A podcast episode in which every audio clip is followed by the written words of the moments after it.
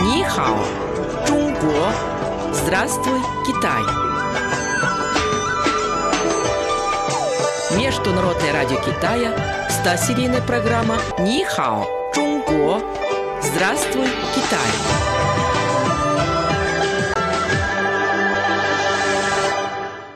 Слово на сегодня. Тунхуан. Город Тунхуан. Малин, я вчера был на выставке, посвященной Великому Шелковому пути, и меня очень заинтересовал город Дуньхуан с его знаменитыми культурными памятниками. Да, древний шелковый путь играл важнейшую роль в торговом и культурном обменах между Востоком и Западом, а Дунхуан был фактически воротами в Китай на этом караванном пути.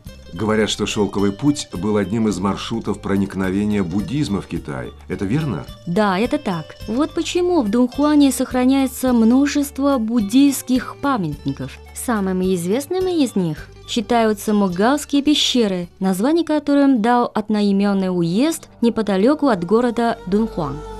Я знаю, их называют еще пещерами Тысячи Буд. Судя по названию, там находится множество буддийских реликвий. Это пещерный храмовый комплекс раннего буддизма. До настоящего времени в нем сохранились 492 буддийских святилища, находящихся в отдельных пещерах. Одна за другой они вырублены в скалах и протянулись на расстояние более 1600 метров – в пещерах находится 2415 разноцветных статуй Будды. Их стены украшены фресками общей площадью более 45 тысяч квадратных метров. Пещеры Мо Каку считаются крупнейшей в мире сокровищницей буддийского искусства.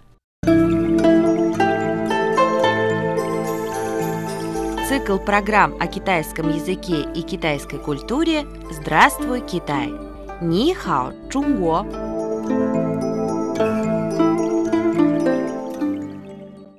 Малим, я прочитал, что история буддийского пещерного комплекса Могаоку насчитывает более полутора тысяч лет. А основал этот монастырь буддийский монах по имени Лэ Цзунь. Примерно в 366 году нашей эры Лудзунь, странствуя по стране, добрался до гор Миншашань, или гор звучащих песков, неподалеку от Дуньхуана. В лучах заходящего солнца горы сияли золотым светом. Очарованный этим красивым зрелищем, монах подумал, что в таком удивительном месте мог бы жить Будда. Лэдзунь отрыл пещеру в отвесной скале у подножия горы и поселился в ней.